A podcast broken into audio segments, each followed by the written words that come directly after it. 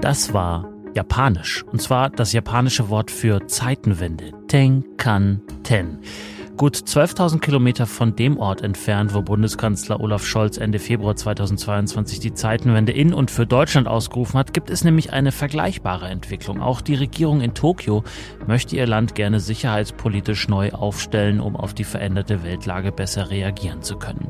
Was da genau verändert werden soll, warum es getan werden soll und ob es tatsächlich eine historische Veränderung ist, das lassen wir uns jetzt erklären von Dr. Alexandra Sakaki. Sie ist stellvertretende Leiterin der Forschungsgruppe Asien und von Dr. Claudia Major. Sie leitet die Forschungsgruppe Sicherheitspolitik bei der SWP. Herzlich willkommen Ihnen beiden.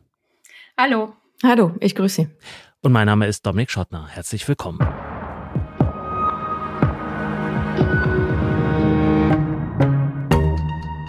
Frau Sakaki, wie nahe dran am deutschen Wort Zeitenwende ist das eben, was wir gehört haben, Tenkanten? Ja, Tenkanten oder auch Tenkanki, das sind zwei Begriffe, die im Zusammenhang mit den sicherheitspolitischen Herausforderungen äh, von Japan äh, genannt werden in letzter Zeit. Ähm, und die bedeuten im Grunde genommen beide Wendepunkt. Ähm, ausgedrückt wird darin vor allen Dingen, dass die Herausforderungen in der Sicherheitspolitik und auch in der internationalen Ordnung eine neue Qualität haben und damit auch ein Umdenken in der eigenen Verteidigungspolitik nötig machen. Und insofern haben für mich diese Begriffe sehr viel Ähnlichkeit mit der deutschen Debatte um die Zeitenwende. Also es ist nicht irgendwie so, dass es ein, ein Wort ist, was ähm, nur übersetzt wurde und dann sozusagen made to fit, dass es also irgendwie auf dieses Zeitenwende auch passt und man das vergleichen kann, sondern es beschreibt tatsächlich auch im Japanischen das Gleiche, ja? Ich würde schon sagen, dass es, äh, dass es diesen Prozess des Umdenkens beschreibt, genau. Hm. Welche Ereignisse haben denn diesen Prozess eingeleitet? Also ich würde sagen, es kommen so zwei Dinge zusammen in der japanischen Debatte. Das eine ist, dass sich das Sicherheitsumfeld von Japan in den letzten Jahren massiv äh, verschlechtert hat. Das ist schon ein längerer Prozess, aber der hat sich in der letzten Dekade ähm, beschleunigt. Ähm, und da geht es vor allen Dingen auch um die Spannungen um China in der Region. Ähm, auch die äh, Spannungen um Taiwan stehen im Vordergrund. Äh, und das Zweite, was hinzukommt, ist, äh, dass der russische Krieg in der Ukraine, ähm, auch wenn er geografisch weit entfernt ist, für Japan die realen Risiken eines militärischen Konflikts in der Region vor Augen geführt hat. Äh, und damit stehen auch langjährige Annahmen der japanischen Sicherheits- und Verteidigungspolitik zur Debatte. Äh, man denkt also noch mal ganz neu darüber nach, was Japan eigentlich tun muss, um den Frieden in der Region äh, sicherzustellen. Was man allerdings auch nicht außer Acht lassen sollte, ist, dass Japan schon über die letzte Dekade schrittweise äh, Veränderungen in der Sicherheitspolitik vorgenommen hat. Also es handelt sich um einen langjährigen Prozess der Neuausrichtung.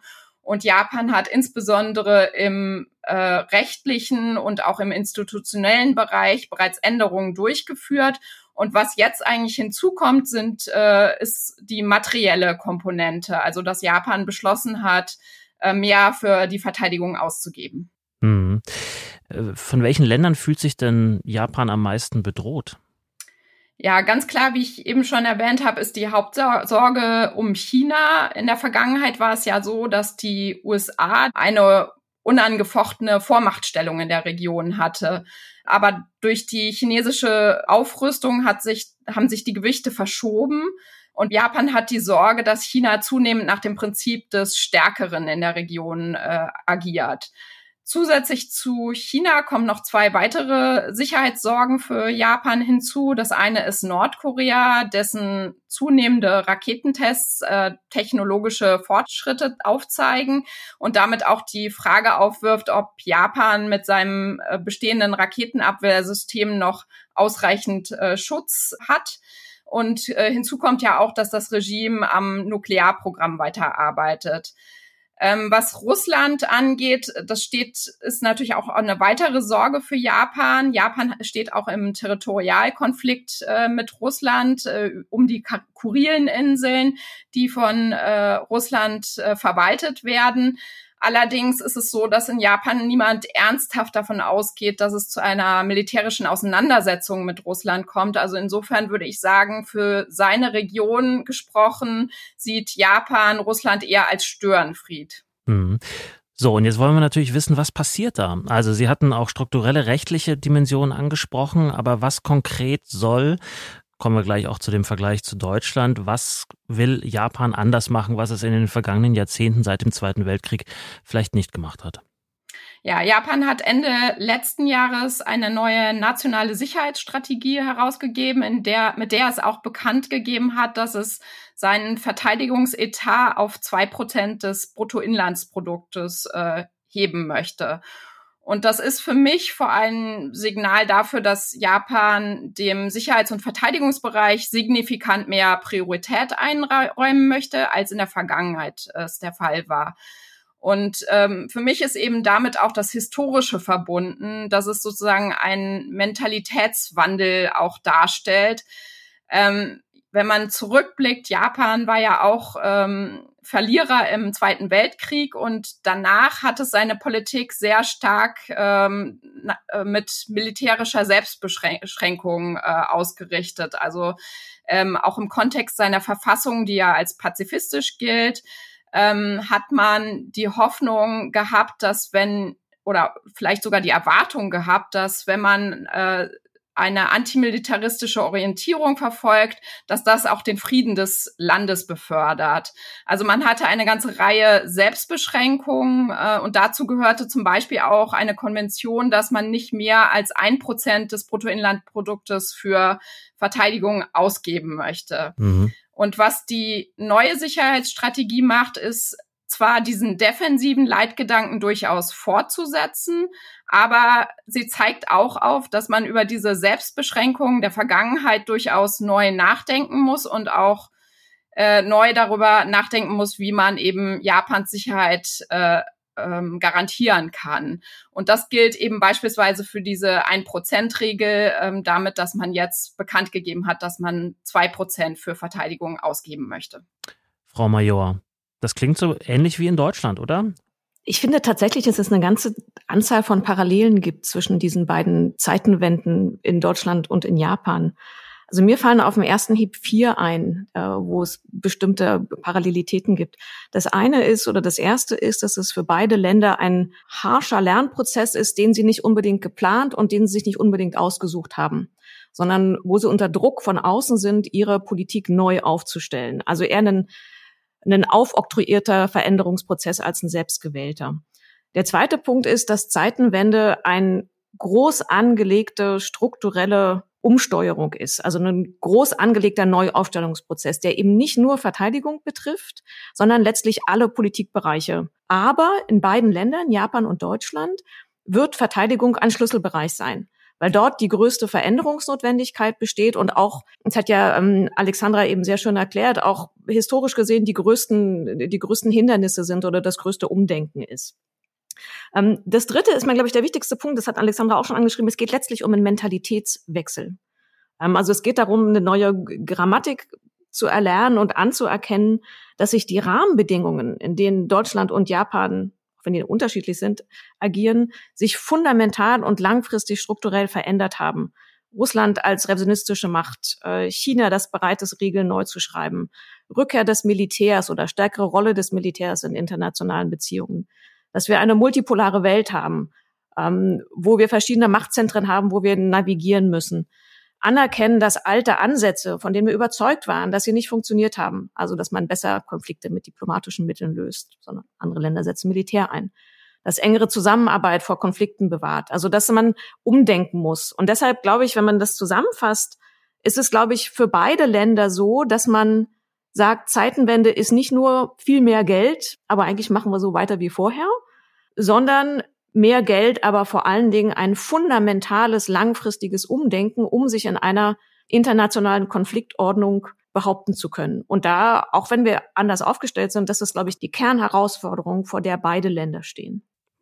Würden Sie sowas Ähnliches auch über die japanische Zeitenwende sagen? Also, oder anders gefragt, Sie hatten ja schon angesetzt, vorhin über die historische Dimension zu sprechen. Wie krass ist diese Veränderung, die da jetzt eingeläutet wurde und reicht dann am Ende das Wort Zeitenwende überhaupt? Ja, das ist eine gute Frage. In der Tat ist es so, dass viele auch argumentieren, äh, Sicherheitspolitiker oder auch Experten für Sicherheitspolitik in Japan, dass eigentlich diese Veränderungen, die Japan jetzt vornimmt, immer noch nicht ausreichen, wenn man sich eben dieses, wie ich schon skizziert habe, das Sicherheitsumfeld von Japan anschaut, dass eigentlich noch viel drastischere Schritte nötig sind.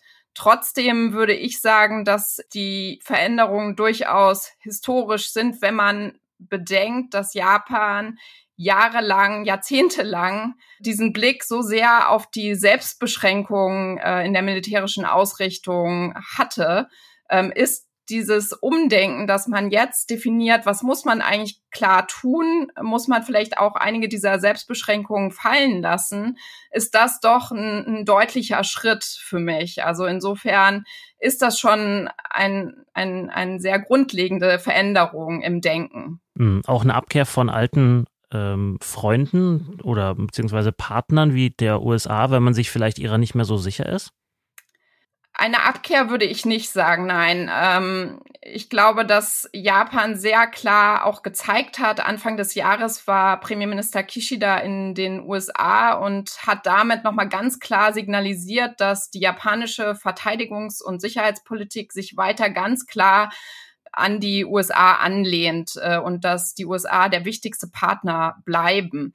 Äh, insofern, äh, ich sehe sogar eher durch die Veränderung, dass sich das Bündnisverhältnis eher in Richtung noch stärkerer Integration bewegen wird. Also man muss sich mit den neu, neuen ähm, militärischen Fähigkeiten, die Japan beabsichtigt äh, zu beschaffen, müß, sind die beiden Bündnispartner gezwungen, sich noch viel enger abzustimmen, in welchem Kontext diese Fähigkeiten genutzt werden und auch äh, Kommandostrukturen etc. müssen da neu überdacht werden. Hm, aber das heißt nicht, dass jetzt aus den Selbstverteidigungskräften jetzt äh, Angriffskräfte wären. Äh, so historisch ist es dann doch nicht am Ende. Nee, das würde ich nicht sagen. Also eine Neuerung, die für viel Aufsehen gesorgt hat, ist, dass Japan neue Raketen anschafft, die eine größere Reichweite haben, die auch die Fähigkeit haben, äh, beispielsweise China oder Nordkorea zu erreichen, äh, sogenannte Gegenschlagsfähigkeiten. Ähm, man bettet diese Anschaffung dieser Raketen aber sehr stark immer noch an, ein in die, die defensive Ausrichtung der Selbstverteidigungsstreitkräfte. Also was man zum Beispiel explizit ausschließt, ist ähm, Erstschlag gegen andere Länder. Ähm, also man sieht das schon eher als ein defensives Mittel, um den, die Widerstandsfähigkeit von Japan gegen einen Angriff zu erhöhen und damit auch die Chancen zu verringern für einen Gegner, Japan anzugreifen und damit eben Abschreckung zu ermöglichen. Ja, Sie hatten, äh, Frau Major, wir kommen gleich zu Deutschland zurück und die Frage, wie äh, so viel Geld überhaupt was bewirken kann am Ende.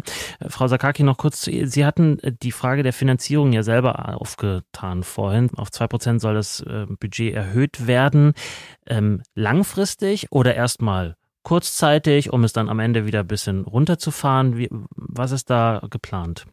Also das, was die Regierung bekannt gegeben hat, ist, dass sie das Ziel von zwei Prozent äh, innerhalb von fünf Jahren erreichen möchte, also bis 2027, Fiskaljahr 2027. Ähm, und immerhin für dieses Fiskaljahr 2023 hat Japan tatsächlich auch die Verteidigungsausgaben schon um äh, ungefähr 26 Prozent äh, erhöht. Also es hat da schon einen deutlichen Schritt gemacht. Hm. Frau Major, 100 Milliarden Sondervermögen, darüber haben wir im Podcast schon ganz häufig gesprochen und ich erinnere mich, dass Sie da auch immer ein bisschen skeptisch waren, dass das sozusagen in the long run tatsächlich was Gutes äh, hinterlassen wird für den Verteidigungshaushalt. Warum?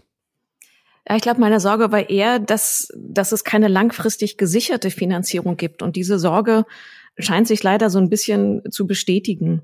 Also Deutschland erhöht seine Verteidigungsausgaben, aber wahrscheinlich schaffen wir auch 2023 die zwei Prozent nicht, die wir der NATO versprochen haben. Und wenn man noch ein bisschen tiefer reinguckt, dann ist der Verteidigungshaushalt an sich im Bundeshaushalt nicht gestiegen, sondern ist auf der aktuellen Höhe eingefroren worden. Und das zusätzliche Geld, was die Bundesregierung für Verteidigung ausgibt, kommt fast ausschließlich aus dem Sondervermögen. Also die mhm. Steigerung haben wir dank des Sondervermögens. Das heißt aber auch, sobald dieses Sondervermögen ausgegeben worden ist in drei, vier, fünf Jahren, das wird sich zeigen, stellt sich erneut die Frage, wie viel Deutschland eigentlich für Verteidigung ausgeben will. Es gibt viele politische Bekenntnisse. Unter anderem hat der Kanzler das auf der Münze-Sicherheitskonferenz nochmal gesagt, dass zwei Prozent ausgegeben werden sollen. Aber es gibt eigentlich keine verlässliche, langfristige Finanzplanung, wie das funktionieren soll. Also die Steigerung des eigentlichen Verteidigungshaushaltes ist bislang nicht in the book, sondern das läuft über diesen, über dieses Sondervermögen. Aber nochmal, wenn wir höhere laufende Kosten haben, mehr Logistik, mehr Instandsetzung, mehr Übungsaufwand, kostet das auch langfristig alles mehr. Das heißt, die langfristige Finanzierung ist nicht gesichert. Ähm, wenn wir jetzt reingucken, ist bislang etwa ein Drittel des Sondervermögens vertraglich schon gebunden. Das heißt, da weiß man schon, was man damit machen will. Bekleidung, Bewaffnung von Drohnen, die F-35 Kampfflugzeuge, die hatten wir vor einem Jahr, glaube ich, auch schon mal angesprochen. Ähm, Digitalisierung. Aber ein Großteil muss erst noch kommen. Das heißt, wenn ich auf das gucke, was Alexandra sagte, haben sich die Japaner da offensichtlich langfristig verlässlicher aufgestellt, indem sie gesagt haben, wir steigern den wirklichen Verteidigungshaushalt, während wir in Deutschland gerade noch versuchen, das durch diese Sonderbonuszahlung Sondervermögen zu finanzieren und langfristig das erst noch finanziell abgebildet werden muss. Also es gibt das politische Versprechen, es muss aber noch hinterlegt werden. Mhm. Wir hatten letztes Jahr, glaube ich, auch darüber gesprochen, dass wenn man einfach nur Geld auf ein System schmeißt, was weitgehend dysfunktional ist, dann wird sich die deutsche und europäische Verteidigung nicht dauerhaft verbessern. Und daher resultierte auch ein Teil meiner Skepsis. Und deswegen müssen wir nicht nur gucken, gibt's mehr Geld, müssen auch gucken, stimmt die Richtung. Ähm, Japan hat die nationale Sicherheitsstrategie schon verabschiedet. Wir sitzen noch dran. Es kommt hoffentlich vor dem Sommer, heißt es. Mhm. Ähm, und es geht um die Strukturen. Also gibt es tatsächlich eine Reform, beispielsweise von Planung und Beschaffung, die es erlaubt, dass Deutschland sich schneller, besser ausrüstet. Und da ist im letzten Jahr ehrlich gesagt extrem wenig passiert, aber es gab vor ein paar Tagen im Mitte April, Ende April so eine angedeutete Revolution vom Verteidigungsminister, dass da wirklich Bewegung reinkommt. Hätten wir denn genügend Menschen, um diese Revolution überhaupt umzusetzen? Revolution im Sinne der Zeitenwende meine ich jetzt? Also mit Revolution meine ich jetzt, dass es ähm, ein, ähm, ein Befehl vom Minister gab, es gab eine Weisung vom Generalinspekteur, also dem höchsten Militär, und es gab einen Erlass vom Staatssekretär, wo sie sagen, im Prinzip, alles muss schneller gehen. Es wird gekauft, was es gibt und nicht, was wir erst noch langfristig entwickeln müssen. Und dann wissen wir nicht, ob es klappt, wann es kommt und wie teuer es ist. Im Endeffekt sagen sie, traut euch. Sie sagen dem Apparat, traut euch, mehr Risikobereitschaft, mehr Verantwortung übernehmen, diese Verantwortungsdiffusion überwinden, wo irgendwie alle alles nach Vorschrift machen und es kommt nicht so richtig was bei raus. Das klingt erstmal relativ harmlos, ist aber für einen großen Apparat wie die Bundeswehr ziemlich revolutionär. Und es hat auch mit Blick auf unsere europäischen Partner gewisses Konfliktpotenzial. Ja, also wenn wir jetzt sagen, wir kaufen vor allen Dingen das, was der Markt hergibt, amerikanisch, südkoreanisch oder israelisch, dann sagen unsere europäischen Partner, allen voran Frankreich, naja, aber wenn wir jetzt nicht in die europäische Verteidigungsindustrie, wenn wir jetzt nicht in unsere eigenen technologischen Fähigkeiten, Kapazitäten investieren, dann gehen die uns irgendwann verloren. Das kann ja auch nicht der Sinn der Sache sein. Also es ist gerade so ein bisschen sowas, worauf fokussieren wir jetzt? Zeit oder die Kernfähigkeiten, kriegen wir das verbunden? und ähm, müssen sehen, dass gerade das entschieden wird, müssen sehen, wie es umgesetzt wird. Aber es ist zumindest eine klare Entscheidung, die hoffentlich da ein bisschen Schwung reinbringt. Frau Sakaki, wenn man sich das anhört, wo da in Deutschland oder in Europa die Probleme liegen und dann auf Japan schaut, deswegen hatte ich die Frage auch so ein bisschen gestellt mit den Menschen, da ist ein Problem der Faktor Mensch. Es gibt zu wenige, vor allem zu wenig Junge. Können Sie uns das erklären? Ja, das stimmt. Aber ich möchte gerade noch mal erstmal auf einen Punkt äh, eingehen, den Claudia gerade genannt hatte. Und das ist die Frage äh, Erhöhung des Haushaltes für Verteidigung. Es ist in der Tat so, dass auch bei Japan die Finanzierung äh, noch nicht geklärt ist. Und das ist keine einfache Sache, denn Japan ist äh, hochgradig äh, verschuldet. Also es hat ja eine Staatsverschuldung von um die 230 Prozent des Bruttoinlandsprodukts. Und insofern ähm, möchte auch der jetzige Premierminister Kishida keine weiteren Schulden aufnehmen. Sein bevorzugtes äh, Vorgehen ist äh, Umwidmung von Ausgaben aus anderen Bereichen für die, zugunsten des Verteidigungsbereichs. Ähm, aber ich rechne damit, dass wenn es an die konkrete Umsetzung geht und damit auch deutlich wird, in welchen Bereichen es dann Einschnitte gibt, dass es da noch erhebliche Widerstände auch geben wird. Und insofern äh, ist es für mich auch keine ausgemachte Sache, dass Japan das 2%-Ziel erreicht. Mhm. Aber Menschen zum Beispiel kann man nicht umwidmen. Die sind halt vielleicht 60 und nicht 20. Ja, in der Tat. Also Japan hat auch ein ganz großes Nachwuchsproblem. Ähm, Japan plant zwar keine große personelle Veränderung äh, von seiner Truppenstärke her, aber aufgrund der alternden Gesellschaftsstruktur gehen immer mehr Mitglieder der Streitkräfte in Rente und man hat einen immer kleineren Pool an jungen Leuten, die in Frage kommen als Rekruten. Ähm, und man muss auch dazu sagen, dass aufgrund der tief verwurzelten antimilitaristischen Haltung in der Bevölkerung nicht alle jungen Leute bereit wären, überhaupt in die Streitkräfte einzutreten. Mhm. Ähm, Japan versucht ein Stück weit das Nachwuchsproblem dadurch in den Griff zu bekommen, dass es äh, zunehmend auf autonome Systeme setzt. Ähm, allerdings ist es so, dass es sich dabei ja auch um sehr komplexe Systeme handelt, die wiederum viel Wartung äh, benötigen, sodass das Personalproblem dadurch nicht grundsätzlich äh, gelöst wird. Also das ist tatsächlich ein ganz großes Problem für Japan, das auch sich nicht ganz auflösen lässt. Frau Major, gibt es irgendetwas, was Japan von Deutschland lernen könnte in Sachen Zeitenwende? Also ich finde, man sollte mit, mit Ratschlägen von der Seitenlinie immer sehr äh, vorsichtig sein. Vielleicht kann man es eher anders formulieren, kann sagen, wir haben ja bestimmte Überschneidungen. Also es gibt dieses eine schöne Zitat von Kishida, der sagt, uh, today's Ukraine could be tomorrow's East Asia. Also was heute Ukraine ist, kann morgen Ostasien sein. Also das zeigt, dass man viele Anknüpfungspunkte hat. Und dann kann man gucken, was sind denn die gemeinsamen Herausforderungen, damit fertig zu werden. Und ich glaube, ein zentraler Punkt, wo, wo beide Länder vor ähnlichen Herausforderungen stehen, ist diese mentale Zeitenwende. Also immer wieder zu vermitteln, was sich verändert hat über die Hauptstadtblasen hinaus und mehr Sicherheitspolitik auch in die Breite zu erklären. Es gibt von der München Sicherheitskonferenz diese Idee der Zeitenwende on Tour. Ähm, kann man vielleicht auch dann mit der, mit der nationalen Sicherheitsstrategie oder mit der japanischen machen, einfach viel weiter rausgehen und mit der Öffentlichkeit zu erklären, welche Bedeutung Sicherheitspolitik hat, was sich verändert, dass es auch nicht mehr rein nur militärisch ist, sondern dass wir auch über Resilienz reden müssen, dass die verschiedenen Bereiche sich immer mehr überlappen. Mhm. Aber ich glaube, ich, wie gesagt, ich wäre mit, mit Ratschlägen von der Seitenlinie, gerade wenn die Voraussetzungen so unterschiedlich sind, die Rahmenbedingungen, also was Alexandra sagte, auch äh, von den gesellschaftlichen, mentalen Voraussetzungen, mhm. wäre ich ein bisschen vorsichtig. Vielleicht hat Alexandra noch bessere Ideen als ich. Genau. Also ich denke, äh, Ratschläge ist schwierig, aber äh, was man schon sagen kann, ist, Deutschland und Japan können, glaube ich, von und miteinander lernen. Ähm, und das betrifft das, was Claudia gerade gesagt hat, also die Frage, wie man die Gesellschaft auch in diese Diskurse involviert. Ähm, es betrifft aber auch die Frage, wie man die Streitkräfte äh, zukünftig ausrichtet. Also zum einen, wie man mit Defiziten, die sich in beiden Ländern aufgebaut haben, in der Verteidigungspolitik äh, umgeht und diese ausgleicht.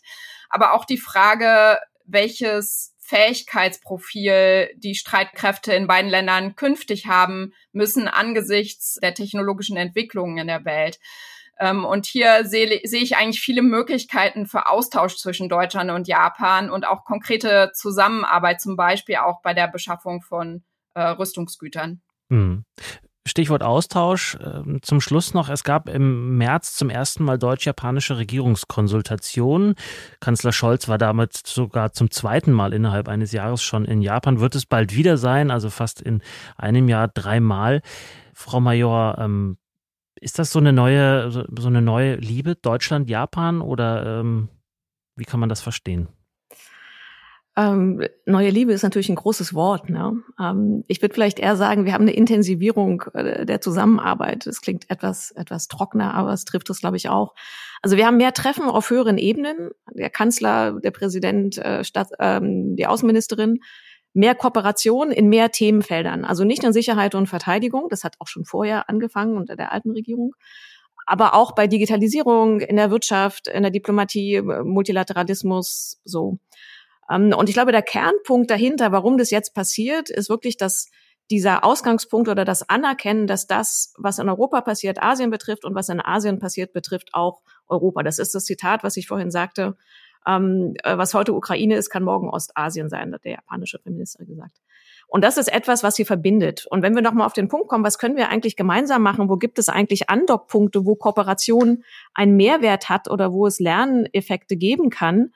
Ähm, dann ist es über das Militärische hinaus Kooperation im Bereich Resilienz, cyberkritische Infrastrukturen, Lieferketten, Rüstung, ähm, auch Weltraum beispielsweise, Umgang mit Robotik, Automatisierung in den Streitkräften, wo meines Erachtens oder von dem, was ich weiß, Japan, glaube ich, schon ein bisschen weiter ist. Klimaschutz, Energieeffizienz und so dieses große Thema äh, multipolare Welt. Also wie gehen wir beispielsweise mit all den Staaten um, ähm, die sich in dem russischen Krieg gegen die Ukraine nicht sehr klar positioniert haben. Wir reden da von den Fence-Sittern, also den Staaten, die sagen, ja, wir finden die Folgen und Konsequenzen dieses Krieges extrem schwierig, also Nahrungsmittelkrappheit oder höhere Preise. Aber um den Grund dahinter, den russischen Angriffskrieg, da wollen sie sich nicht so richtig klar positionieren. Also mhm. wie, wie geht man mit dieser schönen neuen multipolaren Welt eigentlich um, wo es verschiedene Machtzentren gibt und wo man sich irgendwie aufstellen muss? Und deshalb, glaube ich, gibt es so eine ganze eine ganze Liste von, von Themen, ähm, wo Japan und Deutschland wirklich in einen Erfahrungsaustausch treten können und wo man gucken kann, was noch kommt. Ein Punkt möchte ich noch sagen, weil das immer so klingt, als wäre dieses, die Kooperation im Sicherheits- und Verteidigungsbereich jetzt was total Neues. Das ist es nicht. Das hat schon 2021 angefangen. Also die Fregatte Bayern war 2021 in der Region. Dieses Jahr, nee, letztes Jahr 2022 war die Luftwaffe dort. Ähm, in 2023 soll das Heer an der Übung teilnehmen und für 2024 ist wieder ein Einsatz der Marine mit einer Fregatte ähm, und einem Einsatzgruppenversorger geplant. Also es ist klein, aber fein eine systematische Präsenz auch in dem Raum. Also da tut sich schon was. Frau Sakaki zum Schluss. Wertschätzt man das in Japan auch oder ist das dann am Ende doch zu weit weg? So eine Fregatte, ich übertreibe jetzt natürlich ein bisschen, aber in Japan schätzt man das sehr, äh, diesen Austausch.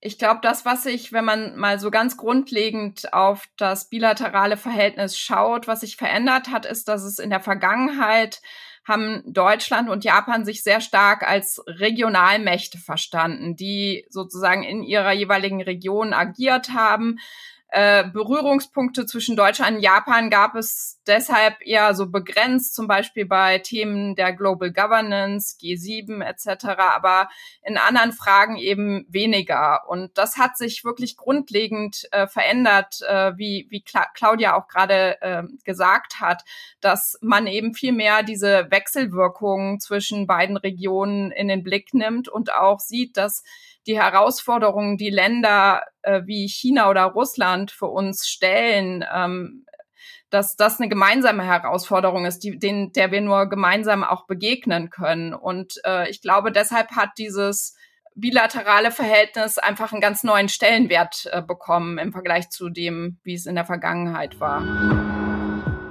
Auch in Japan wird gerade eine sicherheitspolitische Zeitenwende vollzogen, genannt Tenkan-ten welche Herausforderungen die Regierung in Tokio dabei bewältigen muss, welche Ziele sie damit verfolgt und wie sich das alles zur Zeitenwende in Deutschland verhält. Das haben uns erklärt Dr. Alexandra Sakaki, stellvertretende Leiterin der Forschungsgruppe Asien und Dr. Claudia Major, Leiterin der Forschungsgruppe Sicherheitspolitik. Vielen Dank Ihnen beiden. Vielen Dank, Herr Schottner. Ich danke Ihnen und danke dir, Alexandra. Und vielen Dank auch Ihnen, liebe Hörerinnen und Hörer. Wenn Sie mehr wissen wollen zu dem Thema, Sie finden weitere Leseempfehlungen verlinkt unter dieser Podcast-Folge in den Show Notes. Und wenn Sie über alle Neuigkeiten aus der SWP immer zeitnah informiert werden wollen, abonnieren Sie gerne unsere Newsletter oder folgen Sie uns auf den diversen Social Media Accounts. Ich bin Dominik Schottner. Bis zum nächsten Mal. Bleiben Sie neugierig.